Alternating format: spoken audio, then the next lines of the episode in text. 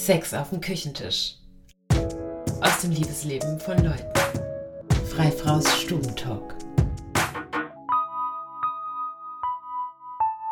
Ganz herzlich willkommen zu Sex auf dem Küchentisch, Folge Nummer 11. Ich bin Nora und heute ist zu Gast Tommy. Hi Tommy. Hallöchen, hi. Schön, dass du da bist. Ja, schön. Freue mich. Tommy, gib uns doch ein bisschen, äh, bring uns mal auf den Stand der Dinge, was deine Persönlichkeit und dein Leben angeht. Ähm, meine Persönlichkeit in drei Sätzen. Ähm, also du meinst, was ich mache, was ich so mache? Ja, wo Leben? kommst du so her? Wo gehst du so hin? Was ist so, so passiert in deinem Leben? Dafür reicht ein Podcast nicht, das ist klar. Ähm, runterbrechen. Also ich komme ursprünglich aus einer kleinen Stadt in Niedersachsen.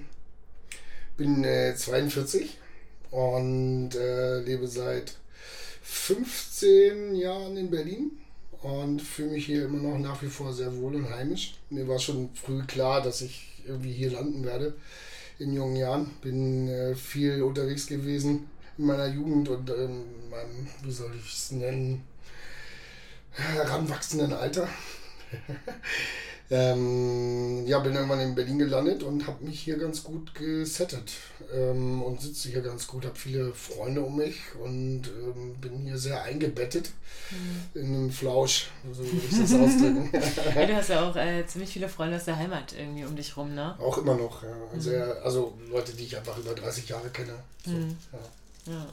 Und du hast ja auch eine Bar, ne? Das ist ja auch äh, eine super, Kommunikations, eine super Kommunikationsmöglichkeit, ne? Ja, um den Kontakt zu also Prinzipiell natürlich schon. Äh, tatsächlich ist es aber so, äh, dass es mir häufig viel zu viel ist. Hm. Ähm, ich immer nur so Phasen habe, wo ich gerne nach außen gehe, aber doch auch viel irgendwie lieber bei mir bin und mhm. äh, Stille vorziehe. Mhm. Ähm, deswegen nutze ich die Bar nur gelegentlich eigentlich als, wie soll ich sagen, Anlaufspunkt für neue mhm. Leute. Also natürlich passiert das automatisch, wenn man in einer Bar ist irgendwie. Ne? Mhm. Und mhm. besonders auch als Betreiber, wo man mhm. da nochmal noch mal anders äh, dann in so einem Laden ist, wenn das sein Laden ist.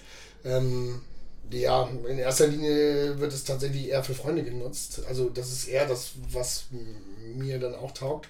Ähm, gar nicht so unbedingt äh, das irgendwie neue Leute finden, mhm. sondern eher äh, die altbewährten treffen und mit denen irgendwie sich austauschen und die mhm. Kommunikation haben, die man so unterwegs äh, unter der Woche quasi nicht hat oder so. Mhm. Trifft man sich und tauscht sich aus halt. Ne? Und was machst du so in den Momenten der, der Stille? Wie verbringst du deine stillen Momente? Äh, tatsächlich, also häufig mit nichts tun. Also ich lese gern. Ähm, bin dann wirklich, also in der Stille, sitze da und genieße die Ruhe. Ich wohne auch in einer relativ ruhigen Ecke, wo tatsächlich nicht viel ist. Also ich sitze auf einer Terrasse äh, und sitze da draußen und genieße die Ruhe. Das ist sehr schön auf jeden Fall. Äh, hat sich irgendwie vor ein paar Jahren so ergeben. Ich habe gemerkt, irgendwie brauche ich den Puls der Zeit nicht mehr so, wenn ich aus dem Haus gehe. Äh, wohne jetzt in einer ruhigeren Ecke. Und das genieße ich dann einfach. Im Prinzip ja, manchmal hänge ich einfach nur rum, manchmal gucke ich Serien, Filme, was mhm. ich doch auch durchaus häufig tue, ähm, weil ich viel unterwegs bin und wenn ich dann zu Hause bin, ziehe ich mich gern zurück und mache nichts. Mhm. Das ist ganz schön dann, so als Ausgleich, um die Akkus wieder aufzuladen. Mhm. Ja, Lesen ist auch so ein Punkt, ne, der uns äh, ein bisschen verbindet. Ne? Was habe ich schon für gute Literaturempfehlungen von dir bekommen? Ja. Also Krishnamurti, das habe ich dir zu verdanken auf jeden Fall. Ja, ist ein gutes Buch auf jeden mm. Fall, ja, mhm. definitiv. Toller Jeep auf jeden Fall, super, mhm. super schöne Richtig Gedanken. guter Typ, ja. Ja, mhm. ja und äh, was macht dein Liebesleben? ähm, ne, aktuell gar nicht so viel. Also ich habe äh, mich vor kurzem von meiner Freundin getrennt. Ähm, was immer noch so ein bisschen nachhängt und so ein bisschen eine gewisse Traurigkeit irgendwie da ist. Äh, wir sind irgendwie auch so ein bisschen verzweigt ähm, im sozialen Gefüge und im Arbeitsleben, äh, was die Sache dann manchmal oder im Moment noch so ein bisschen angespannt macht zwischendurch, wenn man sich sieht, wie mhm. das halt so ist. Ähm, aber tatsächlich, ähm, genau, so ist die Situation halt und wir kriegen das gerade ganz gut hin, glaube ich. Äh, das ist irgendwie auf einem guten Weg, um respektvoll miteinander zu machen. Mhm. Und äh, ansonsten, genau, ist da einfach gerade gar nicht so wirklich viel los. Irgendwie. Also hm, klar gibt es Flirts oder irgendwie Situationen, die vielleicht ein bisschen aufgeladen sind, aber das ist auch eher situationsbedingt und nichts, was jetzt so, okay, da steckt mehr dahinter, da geht was. Äh, da steht jetzt nichts im Raum, sagen wir es mal so. Bist du äh, ein Beziehungstyp? Würdest du dich so kategorisieren? Ähm, ja, doch schon. Also ich habe definitiv eine, eine sehr tiefe Sehnsucht nach Verbindung und Beziehung, auf jeden Fall, die äh, wahrscheinlich weit zurückreicht. Ähm, also das Bedürfnis danach weit zurückreicht. Äh, also ja, habe ich definitiv, aber ich habe auch ja sehr konkrete Vorstellungen, wie eine Beziehung aussehen sollte. Und ähm, habe jetzt die letzten Jahre eigentlich eher offene Beziehungen geführt, ähm, weil ich auch ähm, kein echter Fan von Monogamie bin.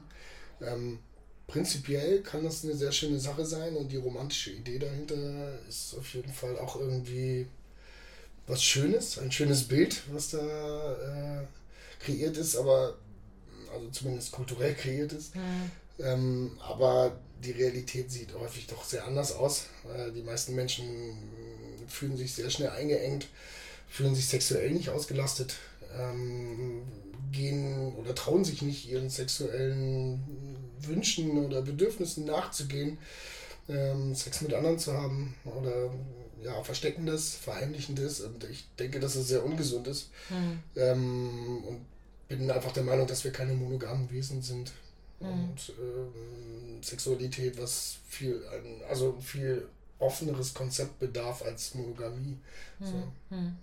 Und du sagtest, dass du lebst an offenen Beziehungen. Äh, implizieren die auch ähm, polyamore Gedanken? Also könntest du dir auch vorstellen, Gefühle für mehrere Menschen äh, zu empfinden?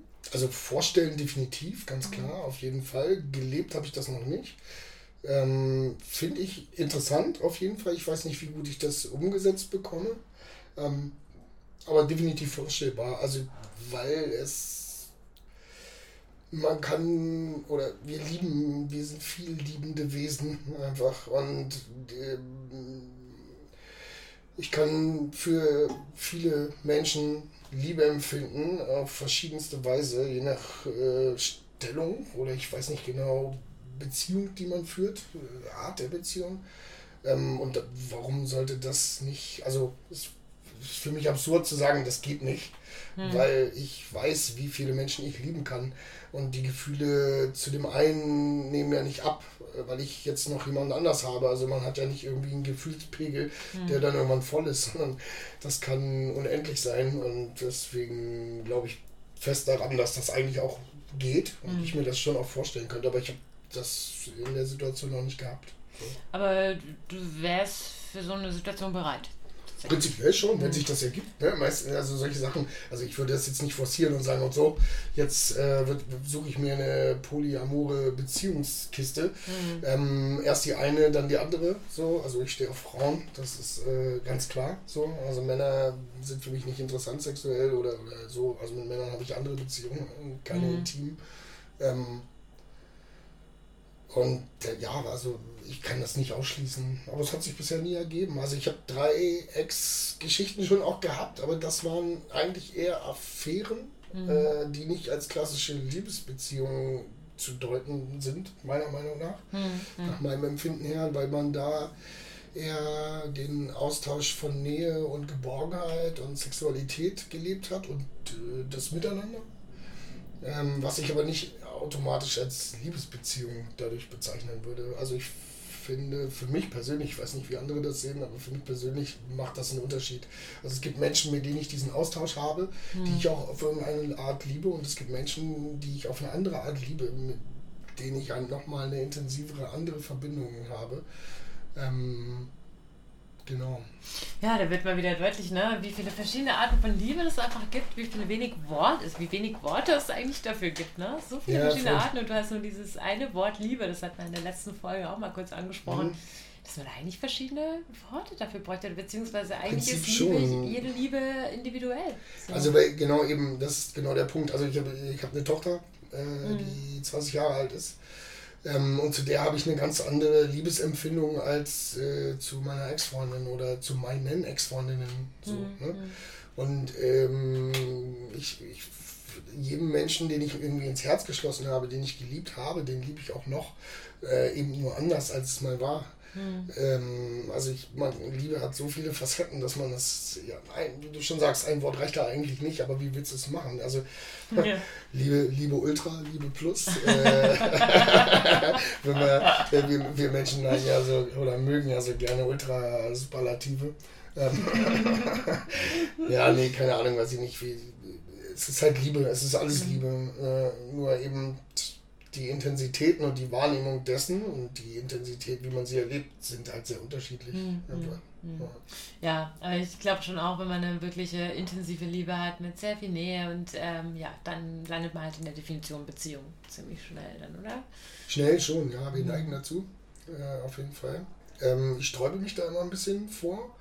Also bei ihm letztlich ist klar, alles ist eine Beziehung. Äh, mit jedem Menschen, mit dem man kommuniziert und irgendwie Interaktion ist, ist das eine Beziehung, wenn man es mal ganz genau nimmt. Aber natürlich gibt es da ganz große Unterschiede. So, und äh, in eine Beziehung zu gehen, ich bin schon, glaube ich, auch sehr vorsichtig.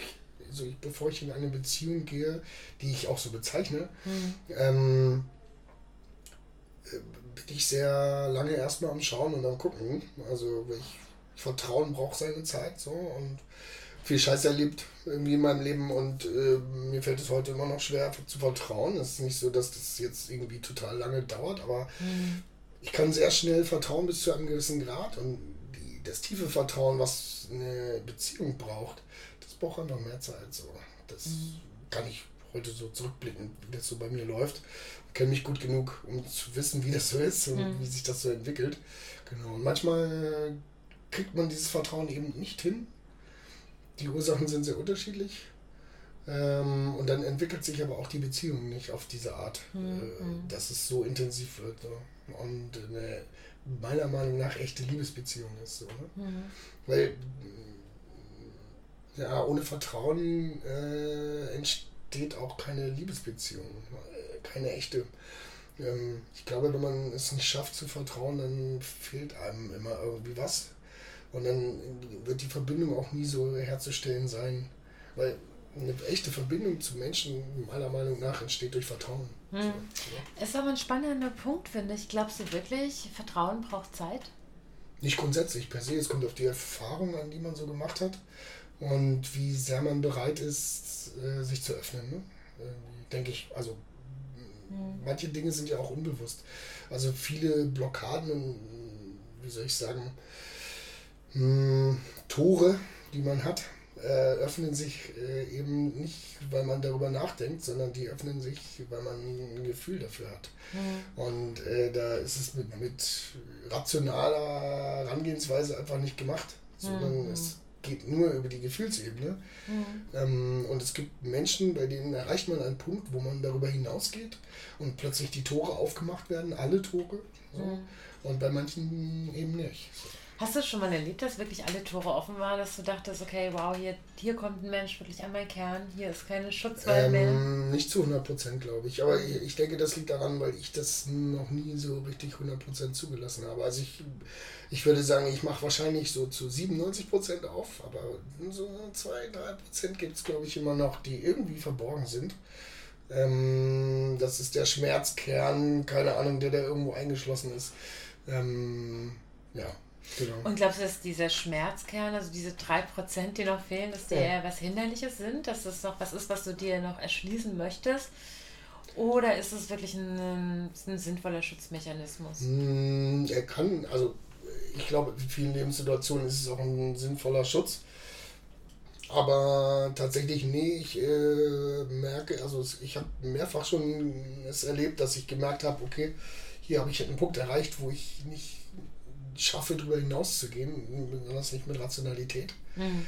Ähm, und das kann man dann auch nicht herstellen, das passiert oder nicht. Mhm. Und ich fand es auch schon hinderlich, weil ich manchmal den Eindruck hatte, dass meine ähm, die eine oder andere Beziehung aufgrund dessen auch nicht so funktioniert hat, weil das i-Tüpfelchen, so drücke ich das jetzt mal aus, da irgendwie nicht zugegeben wurde. Und waren das die letzten 3% dieses i-Tüpfelchen? Na, das ist die gute Frage. Lässt sich schwer sagen. Irgendwie, ne? Mhm. Also Vielleicht, aber genau weiß ich es nicht. Mhm. ich kann schon irgendwie, das ist so absurd eigentlich. Also jeder, der mich kennt, weiß, dass ich auch schnell, relativ schnell vertrauen kann und die Menschen vertrauen mir auch. Das, was, äh, also ganz häufig habe ich das gehört, dass Menschen sagen, Mensch, boah, ich habe dir Sachen erzählt, die habe ich noch nie jemandem erzählt. Und das, äh, nachdem man sich 20 Minuten vorher kennengelernt hat. Mhm. Und das passiert ja auch nicht von ungefähr. Mhm. Aber ich habe immer gemerkt, ja, bis zu einem gewissen Punkt komme ich und irgendwo ist äh, noch so ein Punkt, den ich noch nicht erreicht habe. Aber es ist ja schon mal toll, dass du dann, äh, dann im Kontakt mit dir bist und das spürst, dass du an diesen Punkt kommst. Ja, ne? voll. Ne? Also da habe ich auch viel für getan, auf jeden Fall. Hm. Ich komme bin auf eine Art aufgewachsen, die, wie soll ich sagen, wo Emotionen nicht so, also nur sehr vordergründige, also wie Freude und Wut. Aber also Emotionsbewältigung, damit war ich allein so und ähm, musste das irgendwie regulieren. Ähm, als kleiner Junge habe ich das mit Fernsehen gemacht, was eigentlich eine sehr traurige Geschichte ist, wenn man es genau nimmt. Ähm, wurde mir irgendwann viele Jahre später erst bewusst, was das eigentlich da für eine Funktion hatte. Mhm. Ähm, und ich habe mir das erarbeitet. Also ich habe therapeutisch äh, eine Therapie gemacht, mhm. stationär und äh, ambulant. Und äh, da habe ich das gelernt, was heißt, sich zu öffnen, was es heißt, zu sagen, was man denkt und über Gefühle zu reden. Ähm, und die, das ist jetzt 15 Jahre her, ungefähr. Mhm. Ja, 15, ja doch, 15, irgendwie so. Knapp. Und ähm, in den 15 Jahren habe ich mit den Werkzeugen, die ich dort gelernt habe, weitergearbeitet. Und ähm, wie soll ich sagen, war fleißig am Ball. Hm. Das ist schon erstaunlich. Also du kommst halt echt aus ähm, ja, nicht so gesunden Strukturen, familiären Strukturen. Ja. Ne? Ja. Und bist trotzdem einer der reflektiertesten Menschen, die ich kenne. Also das ist einfach ein massiv langer Weg, den du dir da selbst erarbeitet hast. Was denkst du denn, was ähm, hat dich dabei unterstützt? Also was sind deine Kraftmotoren? Ich habe, das, das ist so ein, eigentlich die Ironie, wenn man jetzt, oder, oder das Paradoxum, wenn man bedenkt, wie ich aufgewachsen bin, dass man, ähm, ja, dass Emotionen so krass unterdrückt waren und es keine Regulations- wie soll ich sagen, Vorbilder gab hm. ähm, und man so auf, auf, sich allein gestellt war. Ähm, und trotzdem ein Urvertrauen da ist, hm. Was mich immer irgendwie an so einem gewissen Punkt irgendwie dahin zieht und sagt, ja, nee, alles, das wird schon. Das wird schon gut. So. Hm. Ähm, wo, keine Ahnung, wo das herkommt. Also, hm. wenn man jetzt sagen wir mal, von der fachlichen Seite sieht, muss ich in den ersten drei Jahren von meiner Mutter, ähm, wie soll ich sagen, das Sicherheitsgefühl bekommen haben und die Geborgenheit bekommen haben, die ein Kind braucht. Mhm. Ähm, und das schafft dieses Urvertrauen. Mhm.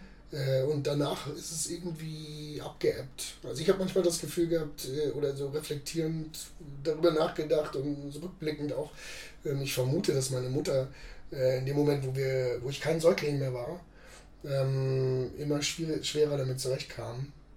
Ähm, mit den Emotionen, die in ihr selber sind. Mhm. Äh, also mit der Überforderung durch, weiß ich nicht, Ansprüche, die gestellt werden, durch Bedürfnisse, die befriedigt werden wollen. Die Bedürfnisse eines Säuglings zu befriedigen sind relativ einfach. Äh, und das ist relativ leicht. Ähm, ein Kind, was Widerwort hat und irgendwie anfängt, eine Persönlichkeit zu entwickeln, wird immer schwieriger zu handeln. Mhm. Und ich glaube, da war sie einfach grundsätzlich mit überfordert. Mhm. Und da fing dann quasi der Bruch an, was Vertrauen angeht. Irgendwie. Ich meine, ich müsste jetzt äh, die ganze Geschichte quasi ausbreiten, um das genau, sagen wir mal, fachlich zu erklären, was mhm. da genau passiert ist. Aber im Prinzip erkläre ich mir das so, dass ab einem gewissen Alter ähm, so ein Bruch stattgefunden hat äh, und ich dann auf mich allein gestellt war. So habe ich mich halt immer auch gefühlt. Ich finde so. die Theorie auch super, super plausibel. Macht für mich auf jeden Fall Sinn. Und da sieht man auch mal wieder, wie ultra krass einfach das ist, wenn man so ein Urvertrauen in sich trägt. Ne? Dann ja. kannst du alle Probleme lösen, auch wenn ab dem Alter von drei irgendwie dein Leben äh, total auseinandergebrackelt ist, bist du trotzdem in der Lage, ja, die Dinge das, in die Hand zu nehmen, das den Lebenswillen zu haben. wirklich verrückt, immer wieder, wenn ich mir das klar mache und mir das so mhm. bewusst wird, äh, durch verschiedenste Umstände, Lebenssituationen, keine Ahnung, ähm, wie verrückt eigentlich. Ne? Ja, und was also, ist einfach auch für ein Grund, für einen Anlass ist, dankbar zu sein, ne? weil da steckst du ja nicht drin. Die ersten drei Lebensjahre werden dir ja einfach so. Genau, ich, ich habe keine Erinnerung daran, natürlich. Mhm. Ne? Wer hat die schon?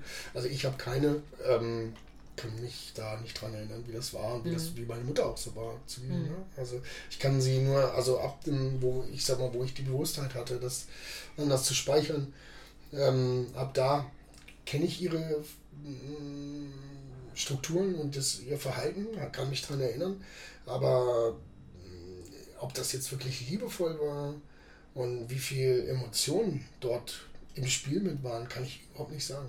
Mhm. Tatsächlich. Also. Mhm. Was auch interessant ist irgendwie, ne? Keine Ahnung. Also das ist meine Wahrnehmung natürlich auch nur, ne? Letztlich so. Für sie wäre das vielleicht, also könnte ich mir vorstellen, eventuell sogar traurig, das zu hören, dass ich sowas sage. Ähm, hinzu kommt, dass sie das wahrscheinlich auch vielleicht gar nicht so versteht. Mhm. Aber es ist halt wie es ist so. Ne? Mhm. Also ich hege keinen Groll gegen meine Eltern oder gegen meine Mutter. Also ich glaube, es gibt schon so zwei, drei oder vielleicht auch mehrere Faktoren, die einfach dazu führen können, dass man ein reflektierter Mensch ist und ähm, gut mit seinem eigenen mit seinem Emotionshaushalt umgehen kann. Ich glaube, dass das Grundvertrauen tatsächlich, das Urvertrauen, ein ganz, ganz wesentlicher, wahrscheinlich der wesentlichste ich Faktor Ich glaube, der wesentlich, äh, wesentlichste Faktor. Dann kann aber tatsächlich sogar auch ein toxisches Umfeld begünstigend auf uns einwirken, glaube ich. Ähm, weil ähm, ich musste halt auch in meiner Kindheit, diese Erfahrung habe ich gemacht, ich kann mir gut vorstellen, dass du eine ähnliche Erfahrung gemacht hast, ähm, sehr genau die Situation abwägen zu meinem eigenen Schutz. Das heißt, ich musste sehr, sehr früh anfangen zu psychologisieren, mir die Dinge zu erklären, was passiert hier eigentlich? Und wenn ich so handle, was hat das für eine Folge, wenn ich so handle, was hat das für eine Folge, was uns dann äh, dieses geistige Tool einfach mit auf den Weg gibt, ein hochsensibler Mensch zu sein, der, ja, der sehr gut Also ich, ich denke, ja, das ist ein spannender Faktor nochmal, den du da ins Spiel bringst. Also auf jeden Fall, ich musste auch ganz genau, also mein, mein Vater war sehr gewalttätig und sehr cholerisch, der sehr schnell hochgefahren ist. Und ich war schon immer jemand, der sich sehr gegen Regelungen gesträubt hat und gegen Vorgaben. Das mhm. hat so zu sein und das soll so sein. Das wollte ich einfach schon als Kind nicht verstehen, warum mhm. mir jemand sagt, was ich tun soll. Mhm. Ähm, und dadurch gab es immer Konflikt äh, in unseren Beziehungen. Und mein Vater war einfach jemand, der gemeint hat, dass man mit Dressur und, ähm, äh, wie soll ich sagen, mit gewalttätigen Eingriffen Erziehung vollzieht. So mhm. drücke ich das jetzt mal aus. Mhm. Ähm, und äh, dadurch musste ich sehr genau wissen, was geht und wann und wie, welche Konsequenzen kommen auf mich zu, bei welchem mhm. Verhalten und so weiter und so fort. Ähm, das hat sich dann auch später äh, in meiner heranwachsenden Zeit wieder gespiegelt innerhalb von Gruppen.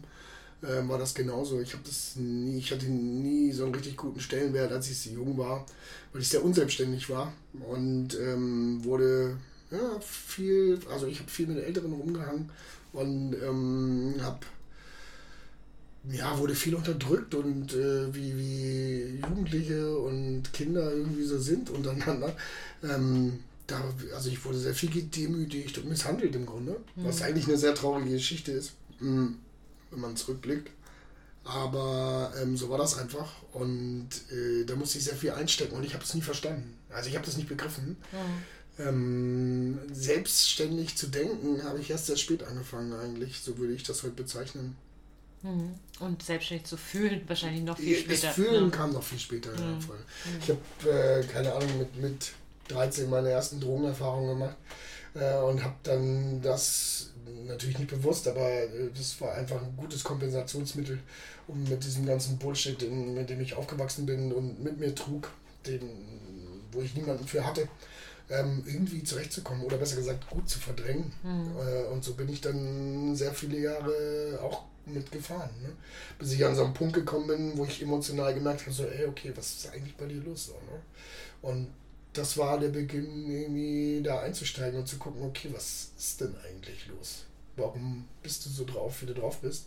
Mhm. Ähm, warum hat sich das alles so entwickelt? Irgendwo mhm. war diese, dieser Antrieb da. Und ich weiß nicht, das ist wahrscheinlich Lebenslust. Einfach auch irgendwie. Mhm. Überlebenswille vielleicht auch. Überlebenswille und Lebenslust, ja, mhm. so eine Kombi. Also, mhm. was ja eigentlich irgendwie das Gleiche ist, ne? Überlebenswille. Ja, manchmal wachsen halt aus den dornigsten Gebüschen die schönsten Blumen raus. So. Ja. Ich habe das auch, also ein Ex-Freund von mir, äh, das war ja, mein erster richtiger Freund, glaube der ist auch in einem sehr gewalttätigen Elternhaus groß geworden. Ich habe die Misshandlungen auch wirklich live mitbekommen. Es war richtig, richtig übel. Der ist jetzt irgendwie ich glaube, achtfacher Weltmeister im Kickboxen oder so. Okay. Der hat einfach seine ganze Energie in seinen Traum gesteckt. Der hat so viel Überlebensenergie dadurch aufgebaut, dass er Kräfte an den Tag legt, die sind unmenschlich. Ja, also, und ich finde das immer, wenn ich das sehe, ich finde das genauso schön wie auch best und traurig. Dass ich mir, wenn ich mir das anschaue, mir denke so, wow, du musst, du musst so hart kämpfen.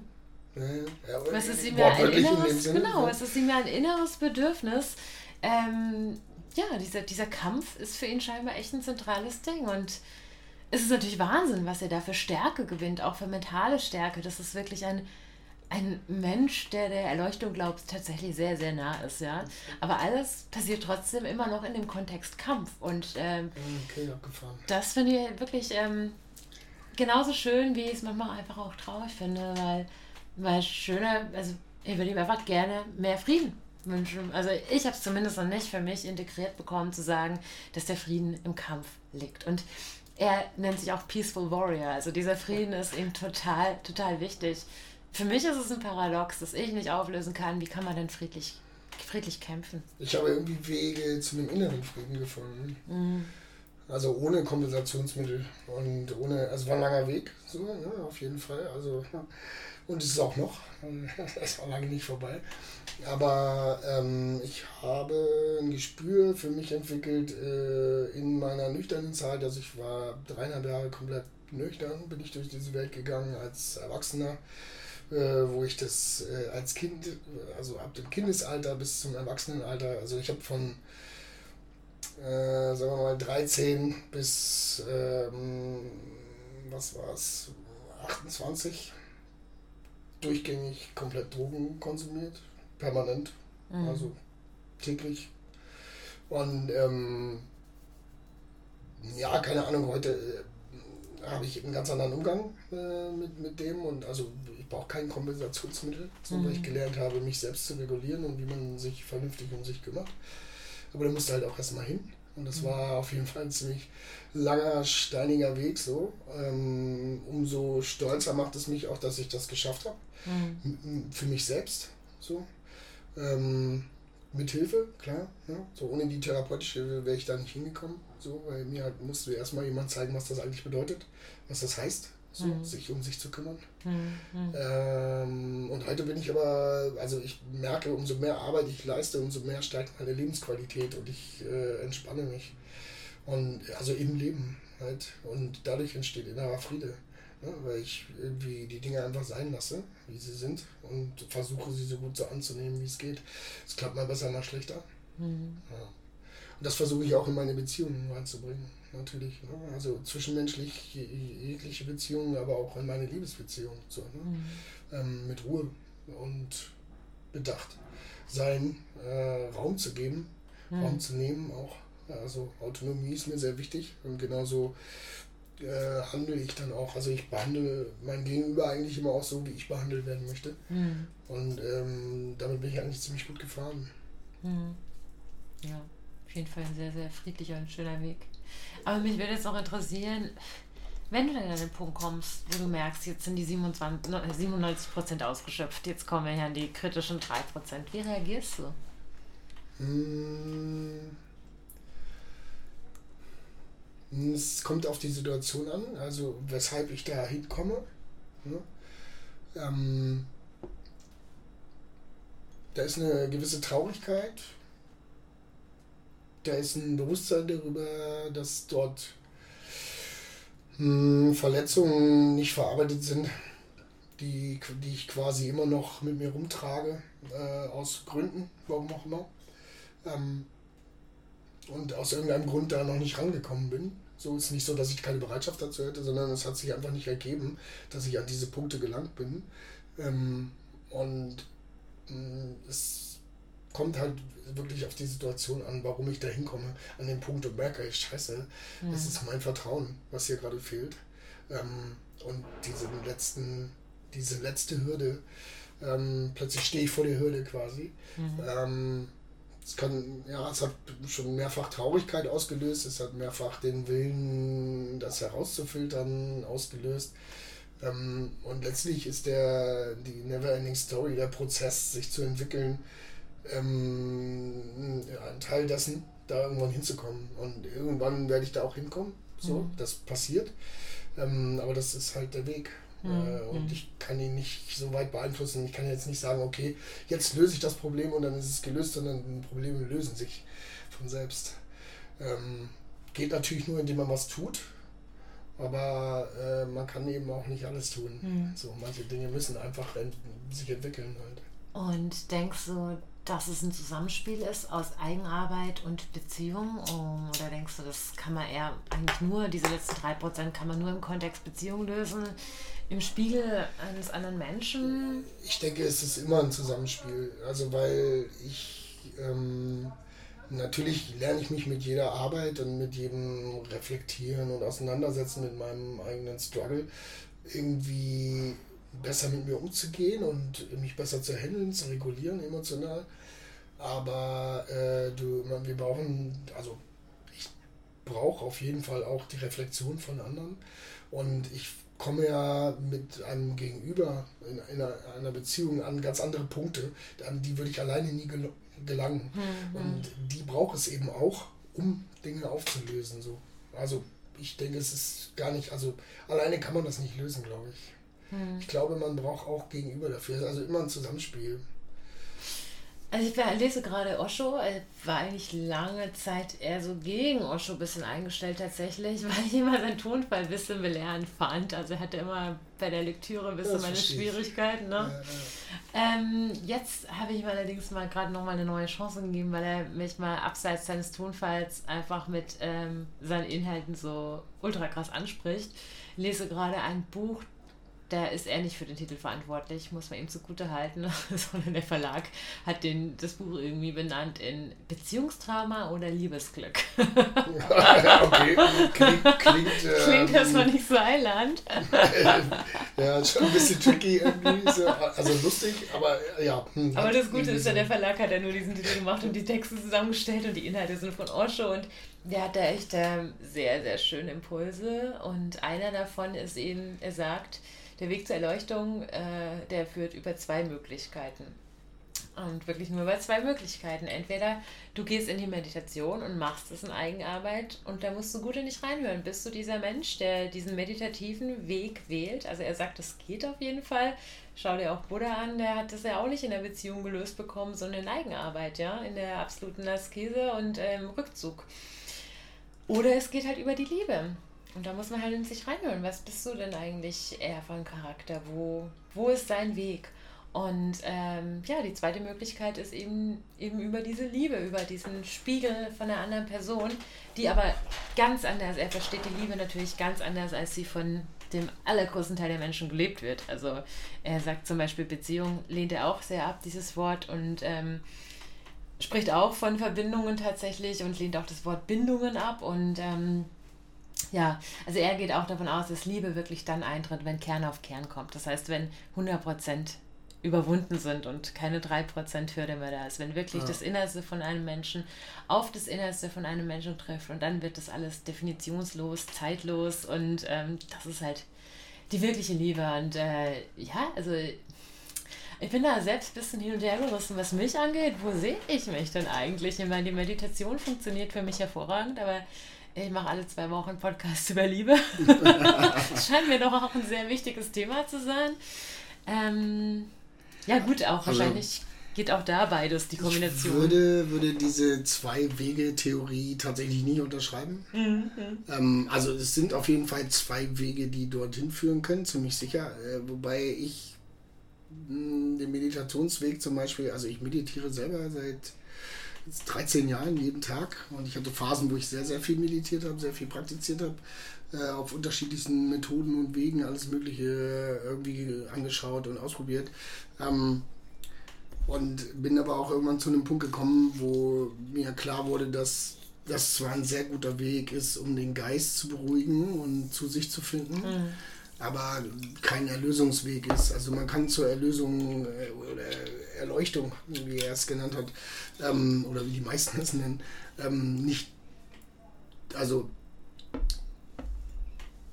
der Weg nach innen führt auch dann irgendwann zur Erleuchtung, das stimmt oder kann, muss nicht. Hm. Es gibt keinen Garant, es gibt für nichts einen Garant. Wir können das nicht beeinflussen, entweder es passiert oder nicht. Also äh, klar ist, wie soll ich sagen, das Innegehen eine gute Methode, um näher ranzukommen. Äh, und wahrscheinlich passiert es eher, als äh, wenn man nichts tut. Aber ich denke nicht, also weil dieser Weg oder überhaupt diese Wege zur Erleuchtung sind Konstrukte von Menschen, äh, Ideen und Theorien und jeder ist anders. Es gibt keinen Hauptweg, den man wählen kann. Ne? Und deswegen würde ich auch nicht unterschreiben, dass man zwei Wege irgendwie hat, die, äh, die es gibt, sondern es gibt Tausende, die dazu den Schmerz kann, zum Beispiel äh, einer sein, Leid, also äh, ein Schicksal, ja, irgendwie dein, deine Welt bricht zusammen, der Weg des Kreuzes, wie man sagen würde, mhm. ähm, kann genauso gut ein Weg sein. Ja, die Frage ist nur, wie du gehst du damit um, mit diesem Schmerz. Also der Schmerz ist ja der Auslöser, aber nicht unbedingt äh, die Methode, die dich dann ans Ziel naja, führt. durch Frage, Annehmen. Ja, also, genau. Und dieses, ich glaube halt, was, was sowohl durch die Meditation als auch durch die Liebe ermöglicht wird, ist, was du gerade sagtest, diesen Geist zu beruhigen. Ne?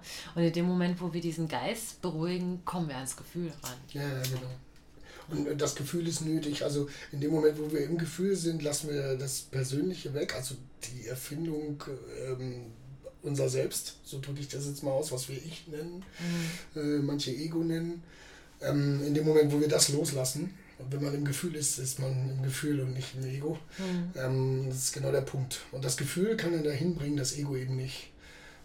Und also zumindest ist das meine Version dessen, wie ich das wahrnehme und wie ich darauf schaue. Äh, und die Auflösung dessen, die führt auch zu der Liebe, von der er spricht. Mhm. Also äh, der, der hundertprozentige Kern wird wahrscheinlich erst dann äh, auftauchen, wenn das Ego losgelassen wird. Mhm.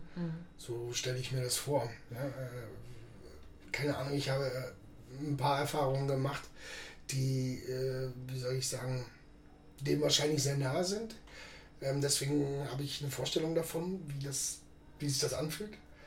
Ähm, keine Ahnung, im Endeffekt weiß ich es nicht, weil ich immer noch ein Ego habe und das auch ziemlich präsent ist immer wieder.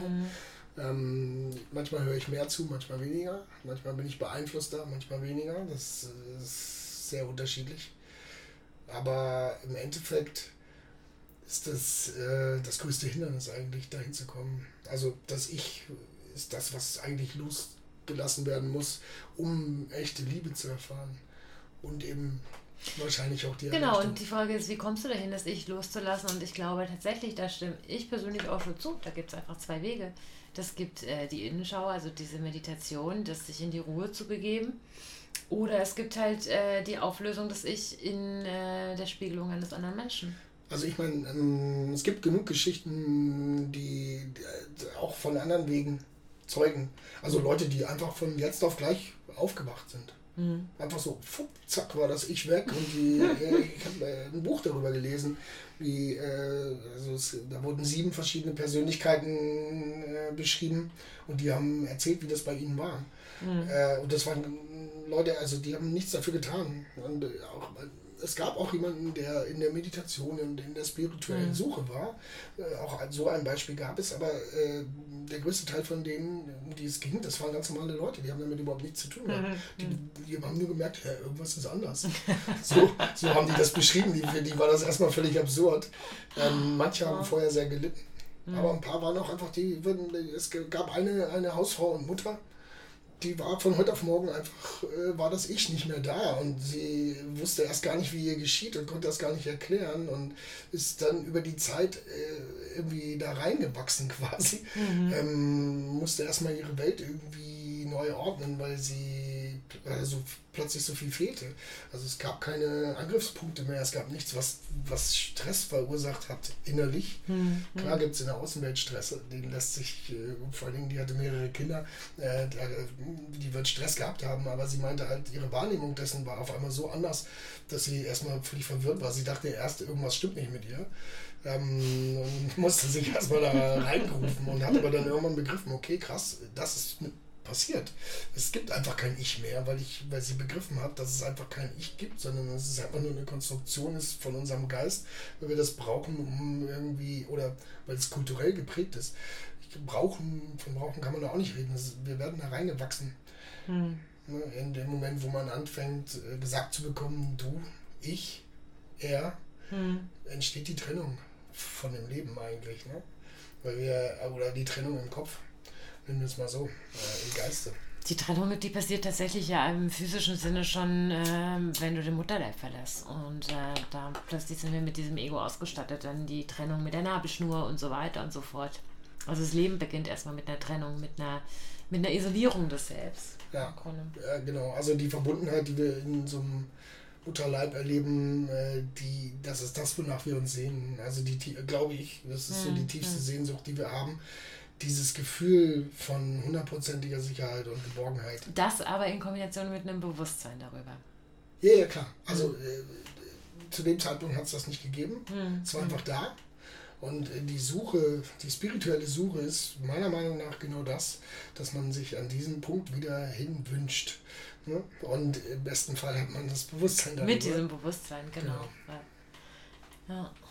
Ja, und dieses Bewusstsein, das erarbeitet man sich eben halt über Reflexion. Und ich glaube, Reflexion ist immer ein Wechselspiel aus äh, dem Bezug im Außen und dem Rückbezug ins Innen natürlich. Also klar, genau, ohne die Spiegelung von außen auch ähm, findet ja auch keine Reflexion statt. Also äh, ich glaube, es gibt viele Menschen, die so sehr in ihrem Kopf gefangen sind, ähm, glauben, dass sie total reflektiert sind, aber eigentlich gar nicht richtig da sind, weil sie gar nicht den Bezug zur Realität haben und zur Interaktion äh, mhm. des Lebens. Also die leben zwar, aber nur so vor sich hin. Halt, ne? mhm. Das würde ich nicht zwangsweise als Leben bezeichnen. Mhm. Und wie ist denn deine Idealvorstellung von einer Beziehung? Von einer Beziehung? ähm, von, also du meinst von einer Liebesbeziehung mhm. darauf bezogen. Ja. Ähm, die Idealvorstellung, ja, das auch, auch das ist tatsächlich auch ein gar nicht so leicht zu beantwortendes Thema. Aber wenn ich jetzt äh, mal meine Vorstellung davon irgendwie wiedergeben soll, also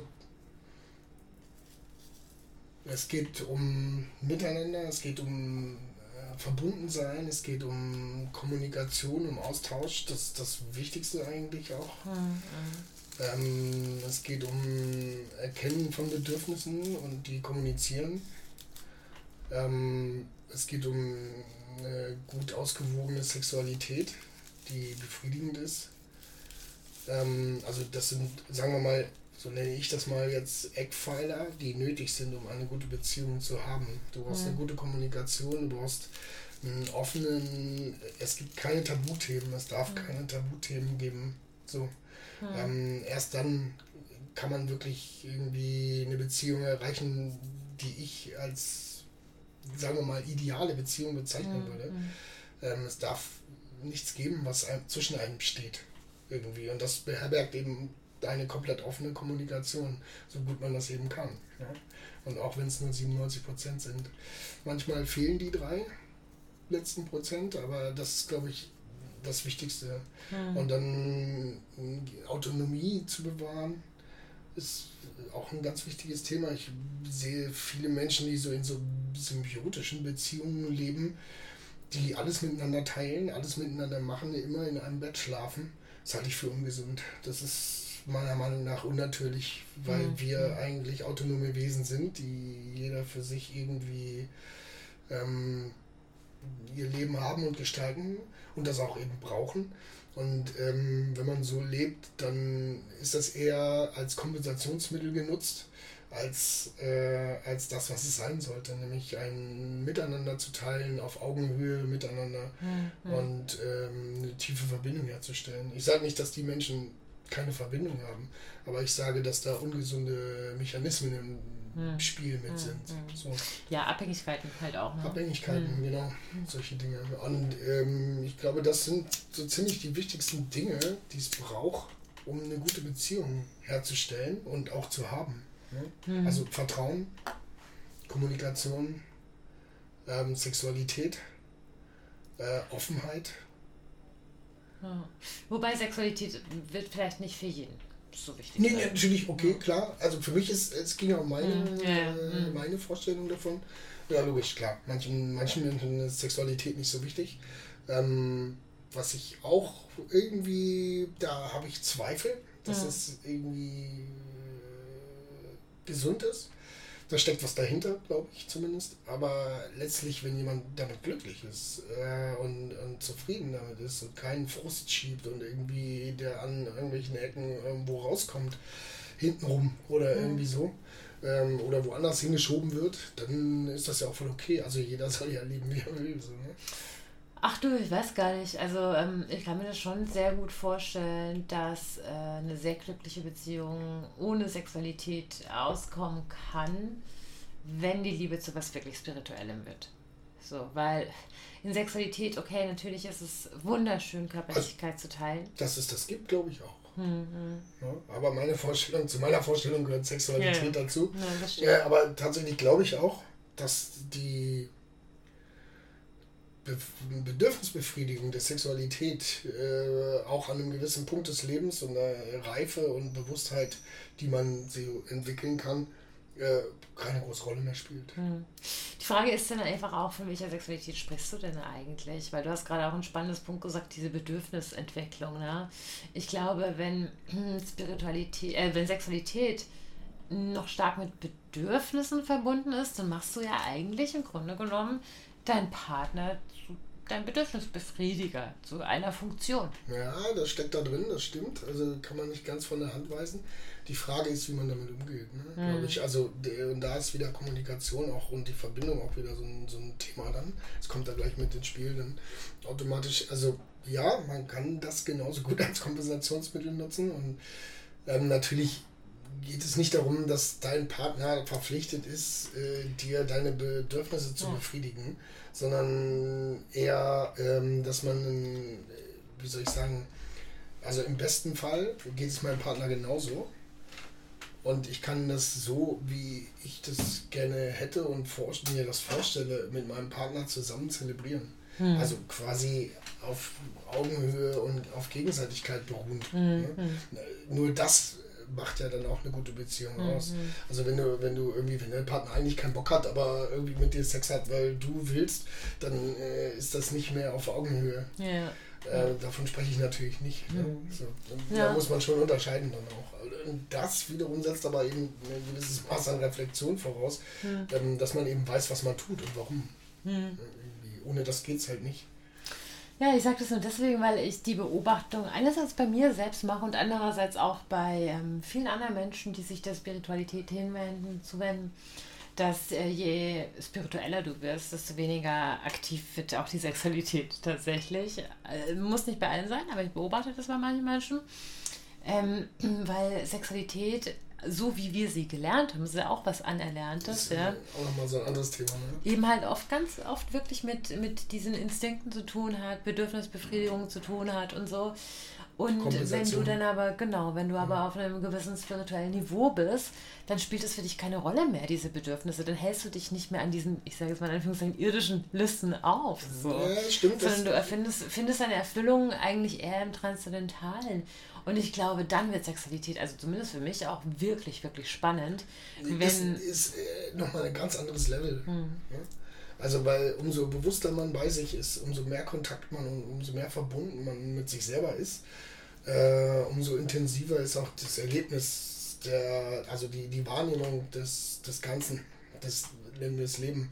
Ähm, und umso intensiver ist Sexualität natürlich auch. Aber auch, das Recht, tatsächlich ist es auch, äh, stimmt schon, das ist auch meine Erfahrung. Umso krasser du connected bist, irgendwie, umso weniger ist das nötig. Mhm. Also, weil du den, äh, also, man, umso krasser man connected ist, umso mehr inneren Frieden hat man. Und dieser innere Friede befriedigt auf eine Art, die keine sagen wir mal, keine Sache von außen, auch nur im Ansatz, da rankommen würde. Ne? Und äh, umso mehr man inneren Frieden hat, umso weniger braucht man von außen. Hm. Sexualität ist ja etwas von außen so ne? hergestellt. Hm. Ähm, klar, passiert auch innen ganz viel, aber per se erstmal äh, ist, es, ist es, wie soll ich sagen, keine innerliche Angelegenheit die Erregung ist eine innerliche Angelegenheit mhm. und die Befriedigung, die man erlebt und das Gefühl, was man hat, ist eine innere Angelegenheit, aber der Sex an sich, Sexualität an sich, per se erstmal nicht.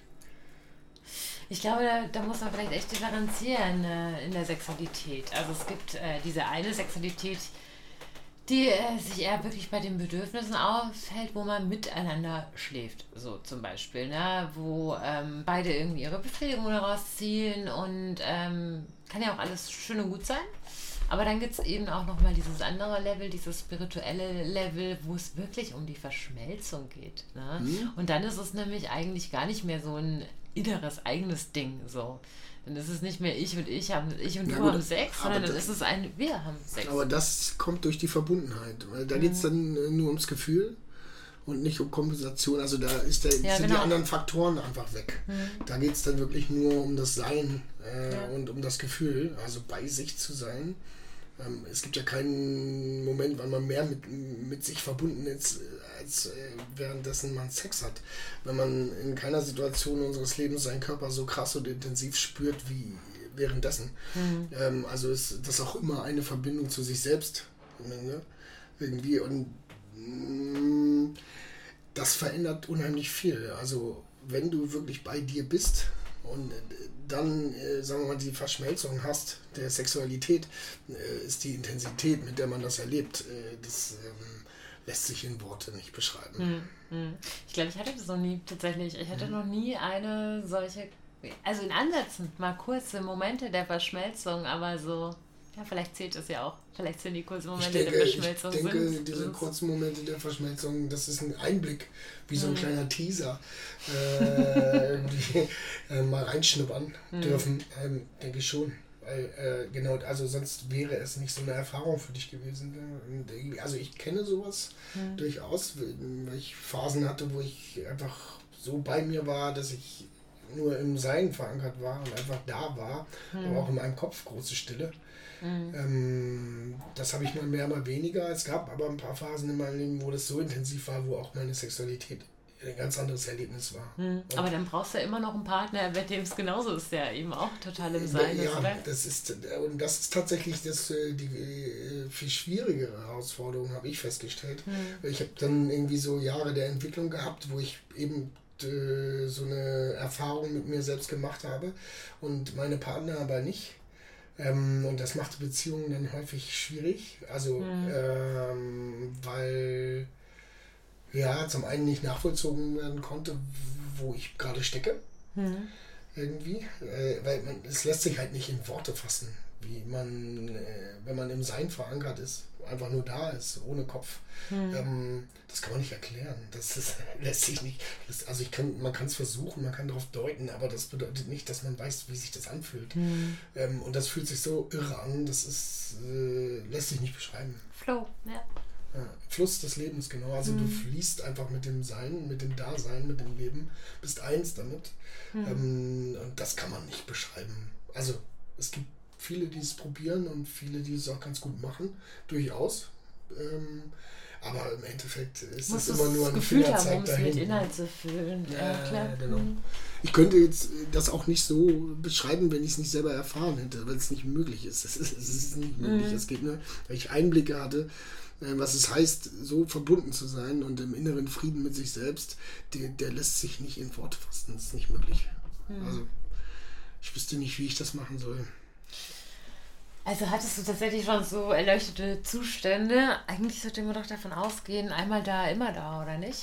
Ja, nee, also äh, tatsächlich, na, aber das äh, ist halt ein Ego-Ding, ne? Das Ego mhm. ist so stark, es kämpft so sehr um die Oberhand äh, und die, ja, wie soll ich sagen, dieses Denken, was wir als normal empfinden, ähm, kehrt halt doch schnell wieder ein. Also ich hatte einen äh, Moment, wo ich so quasi 24 Stunden wirklich äh, wie auf einem anderen Planeten unterwegs war. Das war eine ganz, ganz verrückte Erfahrung. Mhm.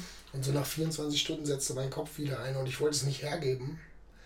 Ähm, weil ich, ich, wollte diesen Zustand nicht wieder loslassen. So. Mhm. Und äh, das, da bin ich erstmal in so ein richtig krasses Loch gefallen. Emotional. Das hat mich so runtergezogen.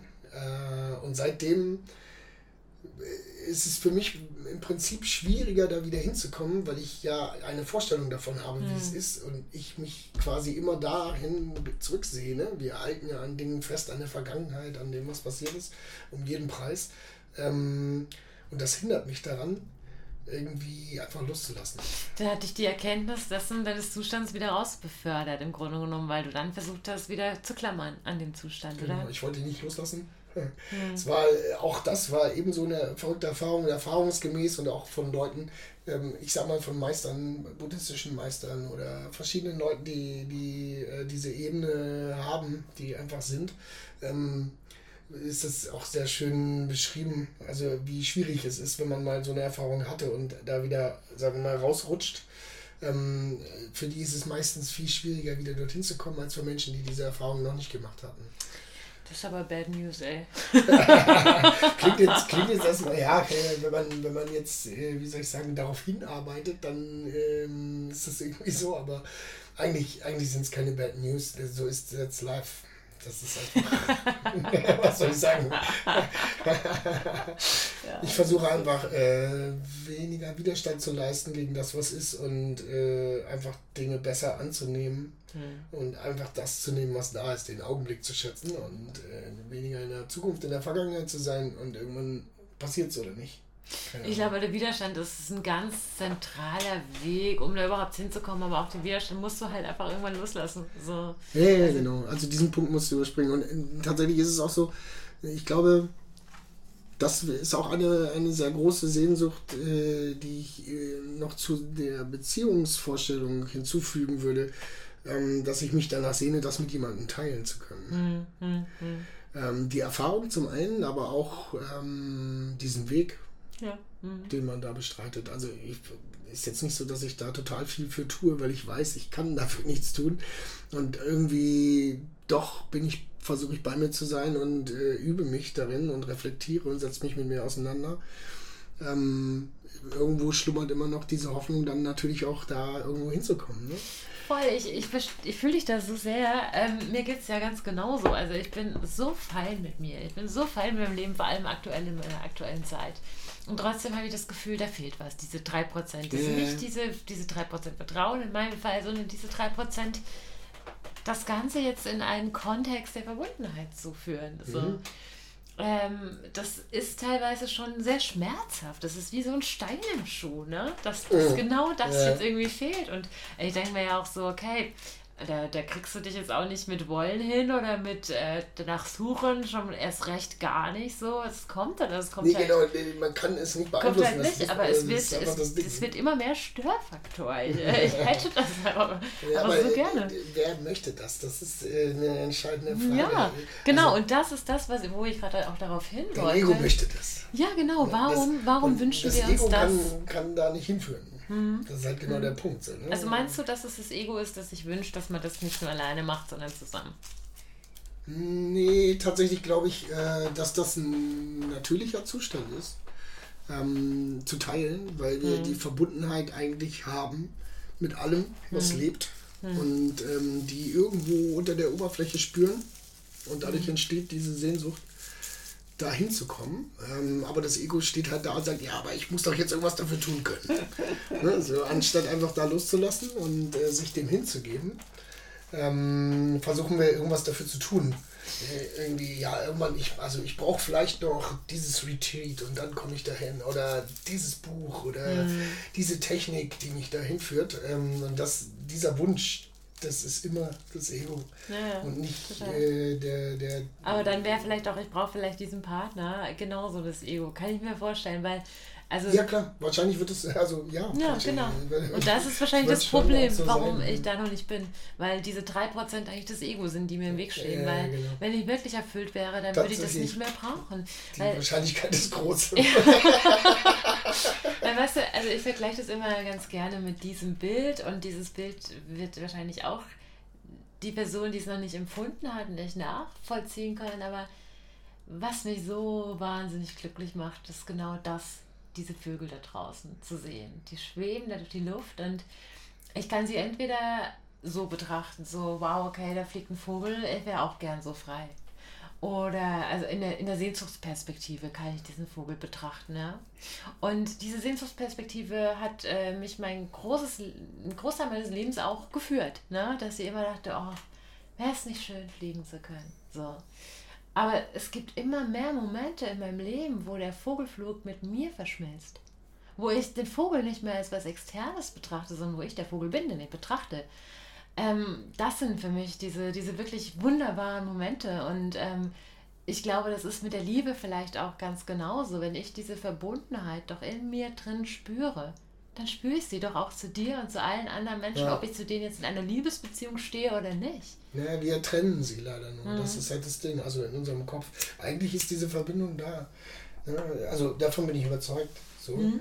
Ähm, die Verbindung ist da, wie, wie zu allem, weil wir leben. Und wir sind Leben und nicht wir haben ein Leben, sondern wir sind Leben und äh, eigentlich ist alles eins. Äh, alles mhm. schwingt miteinander, alles ist Energie und äh, muss man sich halt klar machen. Irgendwie könnte man, wie soll ich sagen, wahrscheinlich auch 30 Podcasts drüber machen. ähm, aber im Endeffekt ist diese Sehnsucht, die wir da spüren, die nach der Verbundenheit und in der Liebe suchen wir die halt, äh, weil es sich natürlich ja, es fühlt sich einfach schön an, mit jemandem zu teilen und diese Verbundenheit das, zu erleben. Das ne? ist das Mittel, diese Sehnsucht abzulegen.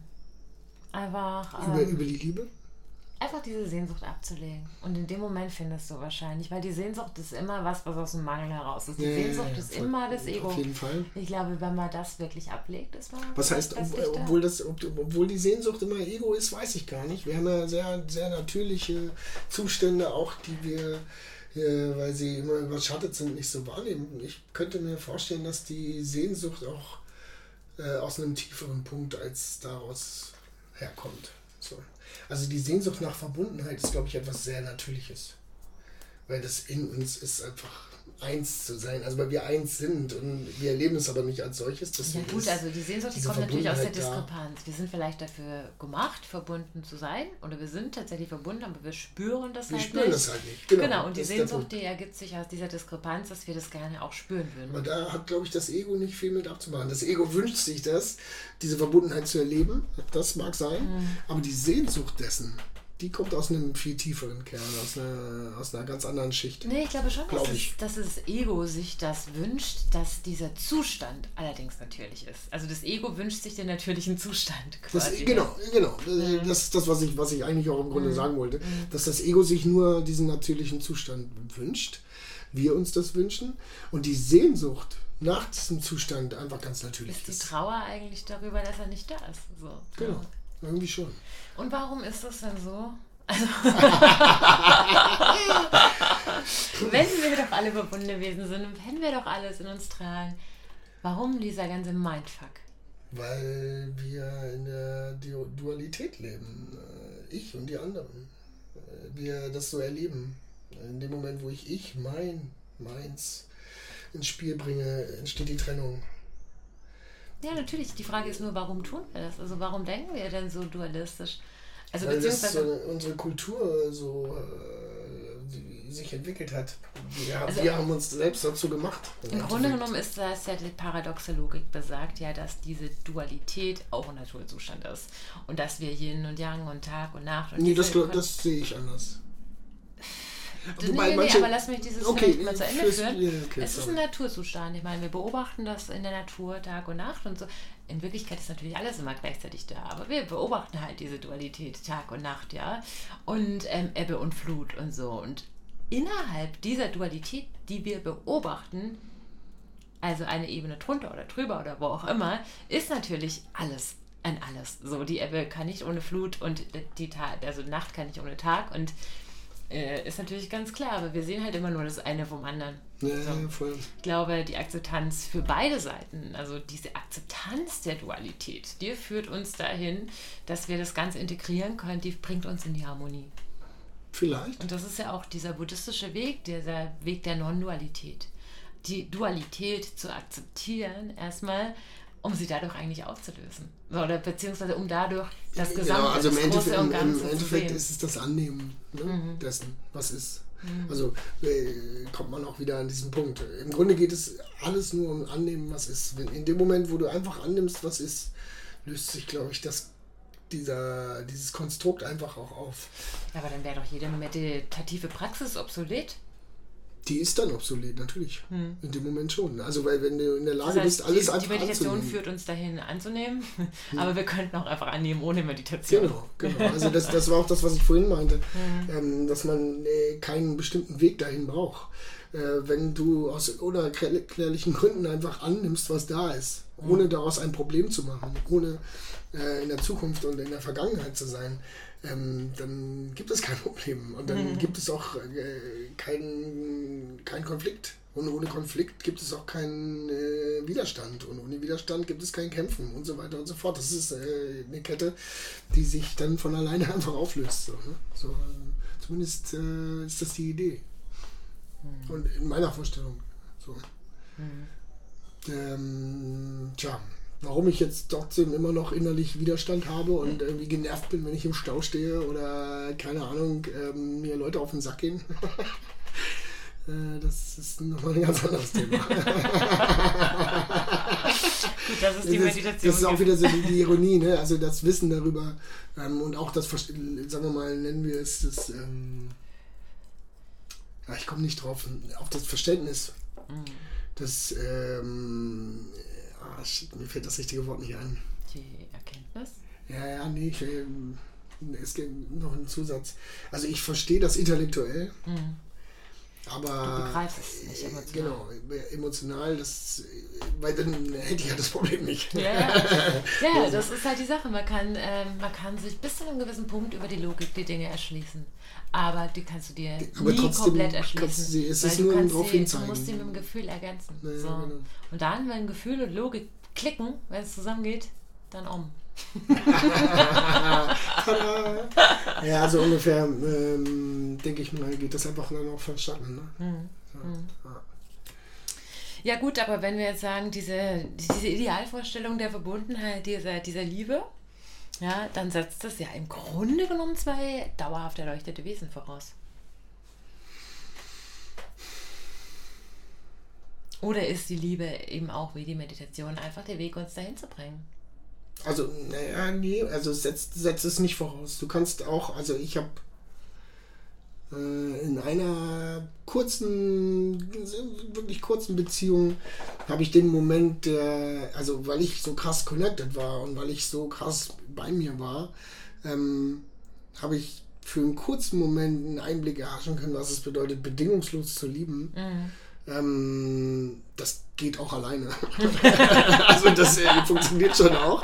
Du brauchst ja nicht zwangsweise. Äh, das Ding ist halt, dass äh, man sagt ja auch so, ähm, mit einem Erleuchteten zusammenzuleben ist nicht sonderlich schwer. Aber schwer ist es äh, für dein Gegenüber, weil es so leicht ist. Nochmal. Also mit einem Erleuchteten zusammenzuleben ist nicht schwer. Mhm. Schwer ist also per se ähm, für dein Gegenüber, was vielleicht nicht so ist, ist es aber ähm, schwierig, weil es so leicht ist. Also für einen Erleuchteten ist es nicht schwer, mit jemandem Nicht-Erleuchteten zusammenzuleben, aber für den Nicht-Erleuchteten ist es schwer, mit einem Erleuchteten zusammenzuleben. Weil es so leicht ist. Weil es so leicht ist. Also ja. weil äh, es keine Widerstände gibt. Es gibt mhm, keinen Kampf. Halt diese es Widerstände kein, gewohnt. Genau. Ja. Ich stell dir vor, du lebst mit jemandem zusammen, der immer sagt, ja, okay. Wird schon, ist schon. also äh, bedeutet ja nicht, dass man, dass man da nicht auch Ansagen macht und so weiter und so fort, aber es gibt keinen Kampf und mhm. es gibt keinen Krieg und mhm. es gibt keinen Widerstand. Mhm. Und keinen Widerstand zu haben, wenn man aber einen braucht mhm. und sich eigentlich danach sehnt. Ich meine, wie viele Menschen kreieren Dramen, weil sie das irgendwie brauchen, damit sie sich spüren oder warum auch immer. Ähm, und das gibt es aber mal nicht mehr. Dann ist das kann das unheimlich anstrengend sein. Also im besten Fall führt es auch eben zu deiner Erleuchtung. Oder aber du sagst, ich kann mit dem nicht irgendwie zusammen sein. So, ne? also stelle ich mir das zumindest vor. Äh, Schöne Vorstellung ist das auf jeden Fall. Ja, es ist auf jeden Fall eine erleichternde Vorstellung. ja, schön.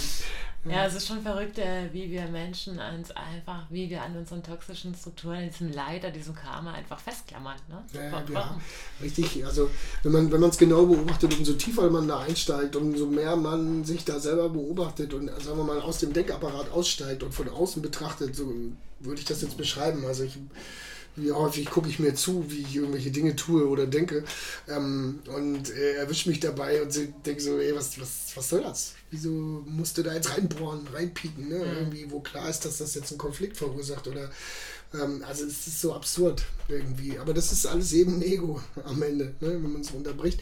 Ähm, weil da der kleine verletzte Junge ist, der irgendwie sagt, nein, ich will aber nicht ja, und irgendwie dagegen steuern muss und äh, sich klein gemacht fühlt oder keine Ahnung. Ne? Tja, damit steht und fällt das Ganze immer wieder aufs Neue und besonders in Beziehungen halt. Ne? Also wie oft findet man sich irgendwie in Streits wieder, wo es um so banalen Scheiß geht. Also wie viele Menschen haben das, ähm, wo es eigentlich um nichts geht und man sich bis aufs Blut irgendwie anfeindet für den Moment ähm, das ist so absurd.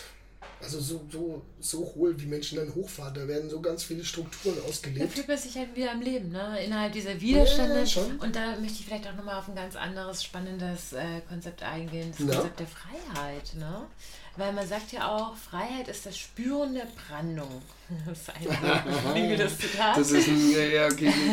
man, oder man spürt die Freiheit in, den, in den Widerständen. Da würde ich jetzt an dieser Stelle aber tatsächlich auch mal diesen Freiheitsbegriff ganz gerne in Frage stellen. Denn ähm, wenn wir sagen, dass Widerstände eigentlich die Erlösung oder die Erleuchtung verhindern, dann kann die Freiheit nicht das Spüren der Schranken sein. Moment, das muss ich, wenn die äh, nochmal wiederholen, das nochmal. Ich muss das, äh, sorry. Also man sagt, Freiheit ist, so ähm, spürt man erst in seinen eigenen Schranken. Ja. Mhm. Da spürt man seine Freiheit. Deswegen kann ich mir auch gut vorstellen, dass wir diese Schranken immer wieder brauchen, um uns wieder im Leben zu spüren. Ja, da spüren wir unser, unser Ich, in mhm. dem wir eingezwängt sind. Da spüren wir unsere Außengrenze. So. Freiheit wenn wir jetzt aber gesagt haben, dass diese Widerstände doch eigentlich, ja, dieses, dieses was uns eigentlich limitiert und res, äh, restriktiert, äh, dass das doch eigentlich äh, nicht der Weg ist, sondern dass man eigentlich die Widerstände doch ablegen müsste und in die Akzeptanz gehen müsste. Die, ich glaube, die Frage ist halt erstmal, wie, definiert man Freiheit für sich? Ne? Ja, genau. Ja, deswegen möchte was ich einfach nochmal noch mal ein bisschen hm. in die Definition von Freiheit, weil ähm, dann wird eigentlich diese Definition für mich in diesem Sinne erstmal auch gültig. Und ich habe mich selbst eigentlich sehr lange. Deine eigene, dir auferlegte Freiheit? Also, oder die Vorstellung davon? Die, die Vorstellung von Freiheit, die ich selbst viele Jahre auch getragen habe. Ich habe mich halt immer dann frei gefühlt, wenn ich gespürt habe, hey, aber trotzdem. Aber ich kann, aber ich will, aber ja, und ich mhm. habe hier diese Widerstände und ach, ich zerschmetter sie doch alle und mache hier mal so schön mein Ding, ja. Aber ich glaube, die wirkliche Freiheit ist dann vielleicht was anderes. Dann ist das vielleicht einfach nur ein nicht vollständiges Konzept der Freiheit. Die wirkliche Freiheit wäre, ja, und das habe ich eigentlich auch vor ein paar Tagen mal auch schon gelesen, einfach die absolute Bejahung der Dinge und ohne die Widerstände. Also ich, ich äh, würde schon mal so anfangen, zum Beispiel, das ist äh, eine äußerliche Freiheit. Mhm. Also eine Freiheit, wie man durch die, durchs Leben geht und durch die Welt, durch die, das soziale Gefüge, so, durch unsere kulturelle Umgebung. Äh, und die innere Freiheit, das ist ja nochmal eine ganz andere Kiste. Mhm. So, hm, also mhm. da, da würde ich jetzt zum Beispiel schon mal unterscheiden. Also die Freiheit außen und die Freiheit innen. Das sind zwei völlig verschiedene Schuhe, auf jeden Fall. Und die Freiheit außen, also ich meine, wir hier in unserem Land sind da sehr behütet und können jederzeit einfach rausgehen, haben, können essen, was wir wollen, mhm. wenn wir die finanziellen Mittel dazu haben, können tun und lassen, was wir wollen im Grunde so ziemlich, mhm. solange es keinen anderen schadet und so weiter. Aber ähm, die, das macht uns das frei. Ähm, das, ja, auf gewisse Weise, aber man kann innerlich so eingeschlossen sein äh, und mhm. völlig unfrei sein, mhm. obwohl man genau all das hat. Wie, ich will nicht wissen, wie vielen Menschen es so geht wahrscheinlich. Ne? Und die mhm. innere Freiheit, das äh, ist nochmal eine ganz andere Kiste.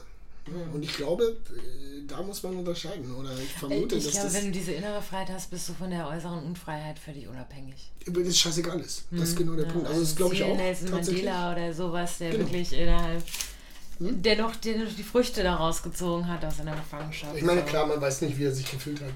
Ähm, er hat es beschrieben, äh, hm. hat darüber gesprochen, na klar. Hm. Aber äh, wie er sich gefühlt hat, weiß man nicht. Man hat eine Idee davon. Hm. Aber ja, äh, also die eigentliche Freiheit ist, glaube ich, also ich glaube, das, wovon du da eigentlich sprichst, ist die innere Freiheit.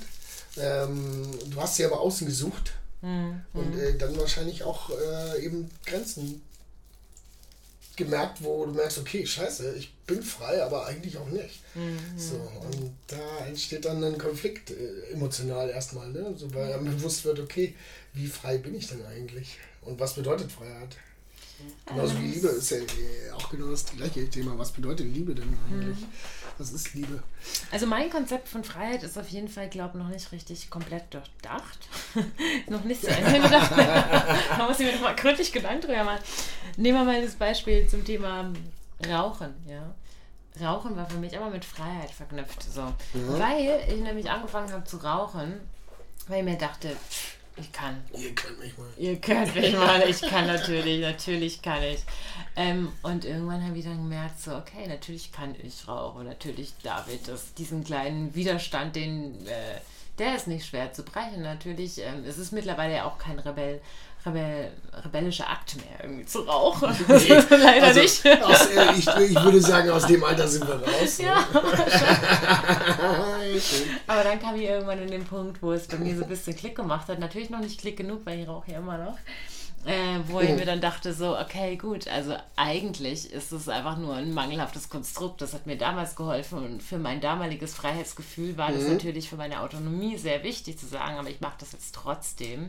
Ja. Aber eigentlich meine eigentliche Freiheit besteht doch vielmehr in, nicht in der Frage, so ich kann, sondern ich will. So, und das ist halt für mich einfach das nächste Level der Freiheit. So, ähm, eigentlich will ich ja nämlich nicht rauchen. Aber schaffe ich nicht, weil, äh, weil jetzt bin ich halt süchtig. Sagte sie und steckte sich die Zigarette an. äh, ja, Freiheit ist, ist tatsächlich, ähm, finde ich, auch ein ziemlich schwieriges Ding die Momente, wo ich echte Freiheit erlebt habe, haben nie mit innen, äh, mit außen was zu tun gehabt. Mhm. Immer nur mit innen. Also, wo ich sagen würde, boah, das war für mich die pure Freiheit. Mhm. Ähm, klar habe ich Freiheit, Dinge zu tun und manchmal nehme ich sie mir. Äh, aber das, was ich als Freiheit bezeichne für mich selber, äh, hat nie was mit außen zu tun, immer nur mit innen. Mhm. So Momente, wo ich das Sein auf eine Art erlebe, die mir dieses Freiheitsgefühl vermittelt, was auch schwer zu definieren ist. Vielleicht sind wir da auch wieder so ein kleinen Paradoxon, weil ist dieses Gefühl der inneren Freiheit nicht eigentlich genau das gleiche wie dieses Gefühl der Verbundenheit? Ich denke ja. Also ich glaube, wenn du die Verbundenheit erlebst, von der wir sprechen, mhm ist es automatisch auch die Freiheit. Mhm. Also das ist nicht trennbar. Ich denke, dass die, das ist eins im Grunde. Mhm. Ne? Ja, weil Genauso wie Frieden. Frieden, Freiheit und Verbundenheit. Ja. Das ist eins. Mhm. Man erlebt es äh, in verschiedenen Facetten, aber das ist eigentlich alles eins. Also, so und trotzdem kommen wir immer wieder an das Problem, wo wir versuchen, innerhalb einer Beziehung Freiheit und Verbundenheit miteinander integriert zu bekommen und wir schaffen das nicht. aber nicht. Ja, weil wir zu sehr, also meiner Meinung nach, zumindest meine eigene Beobachtung, weil wir zu sehr in unseren Strukturen festhängen. Mhm. Ähm, in den Vorstellungen und Bildern, in den Prägungen, in der Erziehung, in den Konditionierungen festhängen, die uns unsere Strukturen geben, äh, unsere Verhaltensstrukturen. Mhm. Ähm, und da scheitert es dann halt irgendwie, ne? Weil Bedürfnisse nicht kommuniziert oder erkannt werden, weil ähm, irgendwelche Vorstellungen projiziert werden, die da nicht hingehören, weil mhm. Idealbilder da sind, die irgendwie mhm. erfüllt werden sollen, Wünsche, die äh, nicht ausgesprochen werden, aber irgendwie gewünscht werden mhm. und so weiter und so fort. Also am Ende steht und fällt alles auch immer wieder mit der Kommunikation irgendwie. Deswegen ist das für mich auch so ein wichtiges Thema in mhm. Beziehungen. Mhm. So. Ähm, und im Endeffekt ja, neigen wir dazu, einfach so krass äh, einen Tunnelblick auf uns selbst zu haben, dass wir aus diesen Strukturen nicht heraustreten äh, und dann in Beziehungen eben äh, nicht den Weitblick haben, der dafür nötig ist, um zu erkennen, was da gerade eigentlich gerade am Werkeln ist. Okay, vielleicht können wir einfach mal diese äh, Rechnung aufstellen. Liebe ist gleich Freiheit ist gleich Friede. Kann man eigentlich so sagen, ne? Ja, irgendwie schon. Aber ähm, jetzt hast du gerade auch noch das Thema Kommunikation angesprochen. Ich glaube, Kommunikation ist tatsächlich auch nur ein Weg zur Liebe, zur Freiheit, zum Frieden. Ja, Aber in, innerhalb Freiheit, von Freiheit, Liebe und Frieden ist Kommunikation ebenso Aber ohne Kommunikation ist es nicht vorstellbar. Also äh, stell mal vor, man würde irgendwie, also ich, keine Ahnung, ist eine völlig hm. absurde Vorstellung, aber man hat Beziehungen ohne zu kommunizieren. Also wie soll das gehen?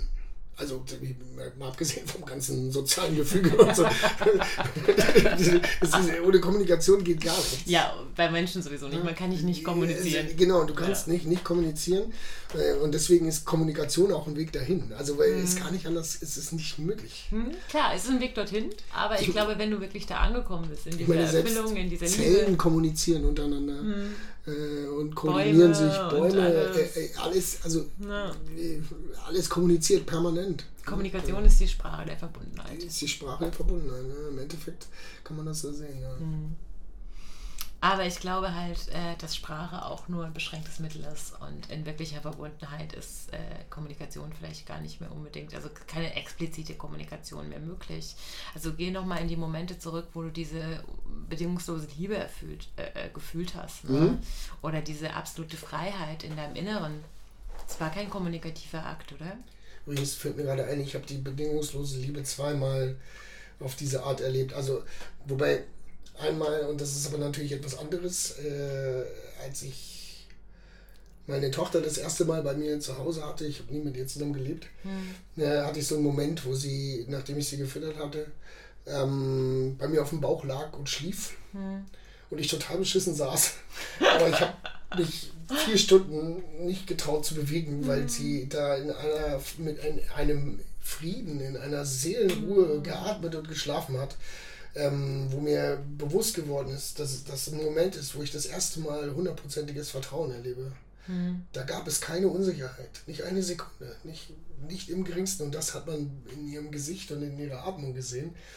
Ähm, das war ein super abgefahrenes mhm. Gefühl. Wobei das andere, wovon ich vorhin sprach, war in einer, innerhalb einer Liebesbeziehung. Und das ist, war ja eigentlich eher das Thema. Aber mir mhm. fiel das gerade noch so ein. Ja, ja. Ähm, Aber nimm trotzdem diese beiden Situationen, die waren völlig ohne Kommunikation, kamen die klar. Ja, ja, ja genau, voll. Mhm. mhm. Also ich glaube, ja, Kommunikation führt dich dahin. Ich habe versucht, das dann auszudrücken. Mhm. Also meiner Tochter, aber in dem Moment, in dem Tochter Moment gegenüber natürlich kleiner, nicht. Aber, kleiner, weil ähm, unsere Sprache ist zu klein für das, das ist nicht möglich. Ist. War nicht, ja, war nicht mhm. möglich. Ich habe es ausgedrückt. Ich habe gesagt, was ich erlebe, aber äh, dieses Gefühl kann man hm, nicht. Kann man nicht. Das, Worte sind ein Hilfsmittel und die sind einfach auch beschränkt. Das war äh, irre. Und dann, dann, wusste ich, was es heißt, Liebe zu empfinden in seiner Purheit. So würde ich das beschreiben.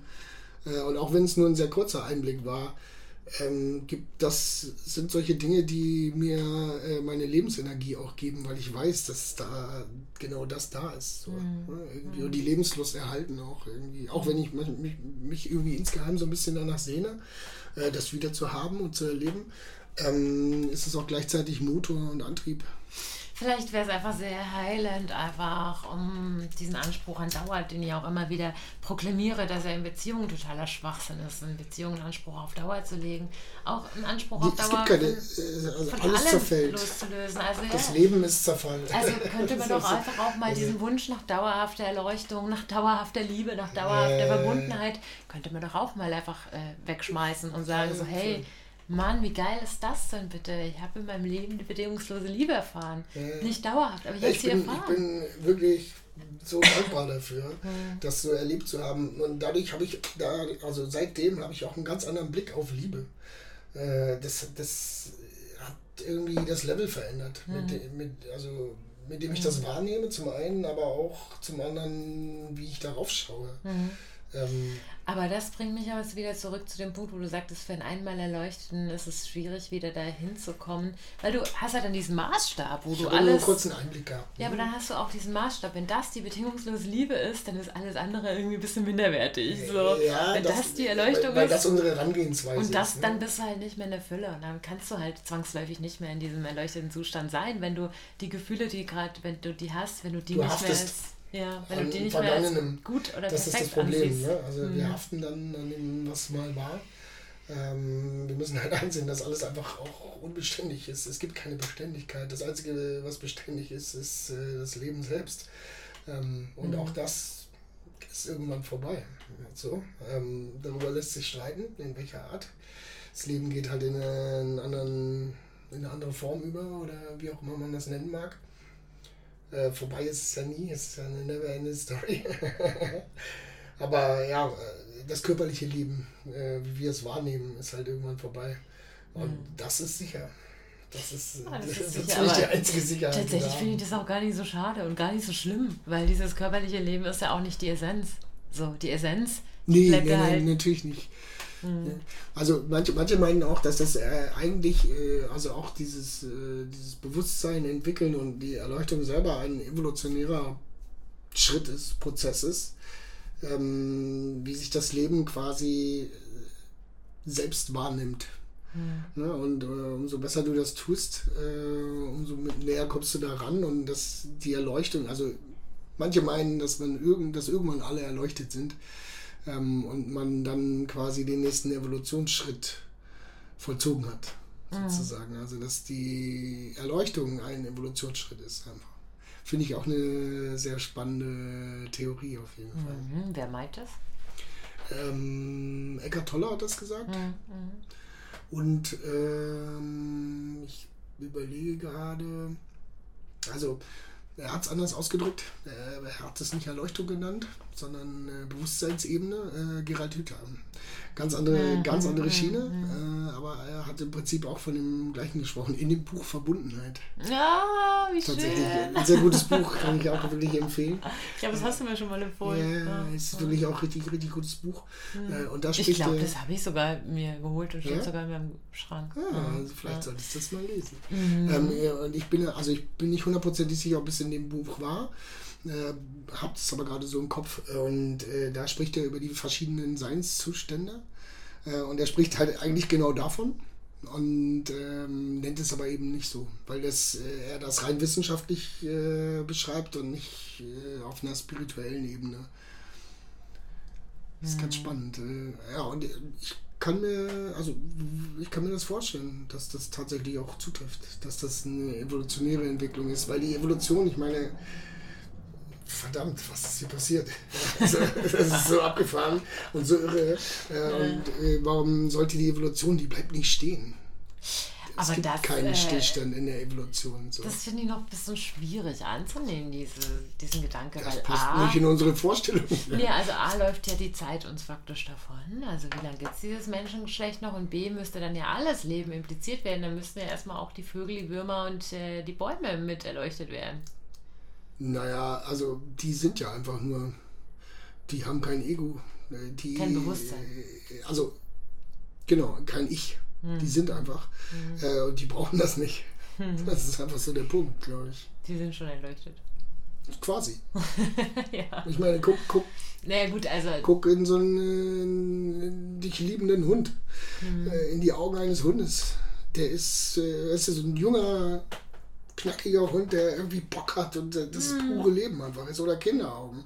ja. Kleine Kinder, die noch nicht im Kopf verfangen sind, die äh, schauen auf die Welt äh, mit einem ganz anderen Blick.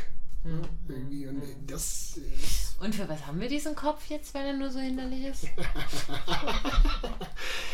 naja, um, äh, um sich selbst zu erfahren. Das Leben soll sich selbst erfahren. Irgendwie so. Ich weiß nicht. Wahrscheinlich. Schön, schön gesagt. Mhm. Ah, dann wären wir wieder bei dem Punkt im Spüren der Schranken. Ja. Tatsächlich ja. Schon wieder eine Hürde. äh, Ja, ach, nee, das, ich weiß nicht, ich habe viel zu viel Spaß am Leben, als ich diese Hürden als Hindernis empfinde. Manchmal ja, klar, gibt hm. Momente, wo man an einer Höhe steht und denkt sich, Mann, ey, hm. was ist denn hier? Äh, schon, aber im Endeffekt äh, ist das Leben einfach viel zu geil und viel zu abgefahren ähm, und verrückt, äh, als dass irgendeine Hürde daran etwas ändern könnte. Ja, voll. Und man kann ja auch verschieden umgehen mit solchen Hürden. Ne? Du kannst dir auch zur Freude machen und einfach Hürdenspringer werden, drüber springen und ganz Im Endeffekt sind wir das ja. Ich meine, permanent. Das Leben ist eine. Nee, das glaube ich nämlich tatsächlich nicht. Ich glaube, ganz viele sind eben keine Hürdenspringer. Die stehen die Menschen, davor. Ja. Mhm. Die stehen davor und denken sich Scheiße. Ja, gut, das ist, an, an, das, das, ist angezüchtet, mhm. weil wir in der Angst leben. Also ich glaube, die, die, eine der größten Emotionen, die die Menschen erleben, ist Angst. Äh, wenn man viele Sachen, die man, sagen wir mal, Sicherheit, ein Sicherheitsbedürfnis entsteht aus Angst. Mhm.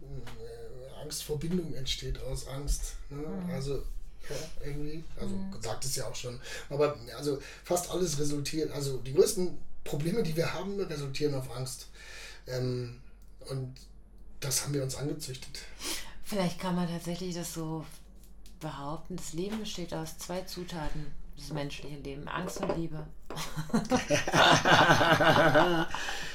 da, wo Liebe ist, ist keine Angst und da, wo Angst ist, ist keine Liebe. Ja, ganz so radikal würde ich das vielleicht nicht sehen, aber im Prinzip irgendwie haut das hin. Also, so, also ja. Doch, das haut schon hin. Widerleg erstmal. ja, schön. Ja. ja, ein bisschen stimmt das schon. Ja. Weil Liebe schafft Vertrauen. Und, und da sind wir halt auch wieder bei den letzten 3%, die sind halt einfach auch Angst. Ne? Ja, ja, klar. Das auf jeden Fall. Also das äh, Angst davor, ähm, verletzt zu werden, Angst davor, mhm. äh, sich so zu zeigen, mhm. Angst davor. Und also, äh, es resultiert alles auf Angst, das ist richtig, auf jeden Fall. Mhm. Ja. Also wenn mein Akku auf 97% ist, behaupte ich auf jeden Fall, dass der voll ist.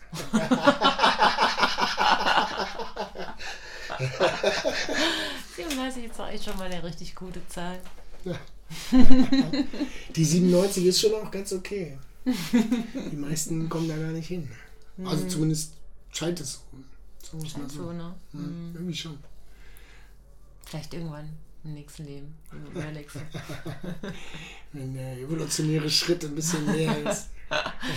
naja, ich glaube schon, dass sich da auch echt tatsächlich gerade sehr viel tut. Kosmisch, gesellschaftlich. Nee, voll. Also sieht man ja, der, mhm. die Gesellschaft ist in einem krassen Umschwung, der erstmal mhm. ganz schön momentan sehr beängstigend ist, also so mhm. irgendwie gruselig auf gewisse Weise und gleichzeitig aber auch äh, schön, weil mhm. es beide Seiten natürlich gibt irgendwie also Gegenpole, so drücke ich das jetzt mal aus. Ähm, wobei das ja auch nur eine Definition unserer selbst ist, mhm.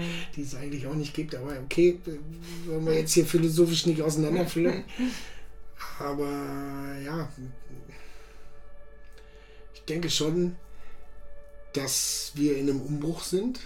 Ähm, wie lange der dauert, lässt sich halt schwer sagen. Ne? Also auch das ist wahrscheinlich irgendwie ein evolutionärer Schritt. Auf gewisse Weise. So. Vielleicht muss die Menschheit erstmal sterben, um dahin zu kommen. Also die Raupe muss ja auch erstmal ja, so sterben, ungefähr. um zum Schmetterling zu werden. So, so ungefähr. Also mh, hm, so ein bisschen kann man das so sehen. Ne? Mhm. Klingt jetzt irgendwie sehr radikal und hart. äh, ja, klingt vielleicht so, aber im Endeffekt, jeder, den du fragen würdest, Raupe oder Schmetterling, würde sagen, Schmetterling. Naja, außer die ganz gefräßigen. Manche würden ja sagen, okay, lieber Raupe.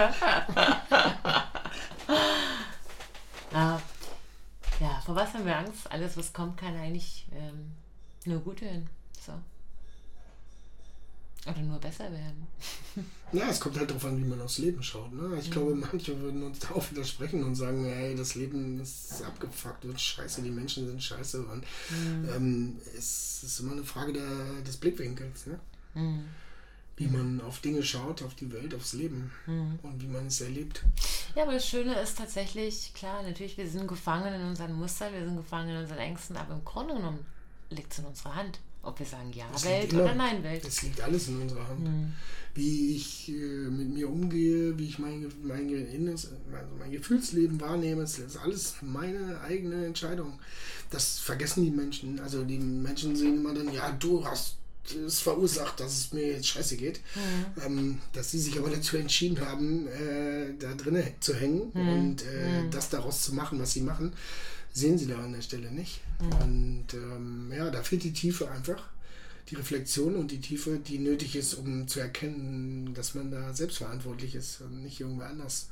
Mhm. Egal, und eben, wenn man anfängt, diese Verantwortung nicht als Last zu begreifen, sondern als was Schönes, als eine Hürde, die Spaß machen kann, zu erklimmen dann oder zu überspringen, dann ist es dann ist ja, Verantwortung das ist auch. Das ist ja auch das, was die Buddhisten sagen. Mhm. Sei dankbar für alles, was da ist. Mhm. Äh, eben auch für alles hm. was das mit anschließt. Hm. Schwierige Kiste. Ja, auf jeden Fall unser Gespräch ein schöner Reminder dafür, diesen Anspruch von Dauer mal bitte generell abzulegen, nicht nur im Beziehungskontext, sondern eben auch einfach die Momente mal mehr zu würdigen, die da sind und ähm, ja. Das ja. Jetzt im Endeffekt, ne? Hm. Wenn, wir, wenn wir nicht in Zukunft, Vergangenheit und äh, unserem Konstrukt festhängen, sondern einfach nur im Augenblick sind, dann äh, kann man das Leben auf eine Voll. andere Art genießen. Weil im Augenblick ist alles perfekt und alle Sorgen, die da auf dem Schreibtisch liegen, sind im Augenblick nicht da. Wenn man im Augenblick ist. Ja, voll. ja, genau. ja äh, das war schön. Ja, Vielen Dank, Tommy, für ja, dieses Gespräch. Sehr gerne, es hat Spaß gemacht. ja, wunderbar. Schön, dass ihr da wart, schön, dass ihr zugehört habt und ähm, ja bald wieder. Macht's gut. Ciao, ciao. Sex auf dem Küchentisch. Aus dem Liebesleben von Leuten. Freifraus Stubentalk.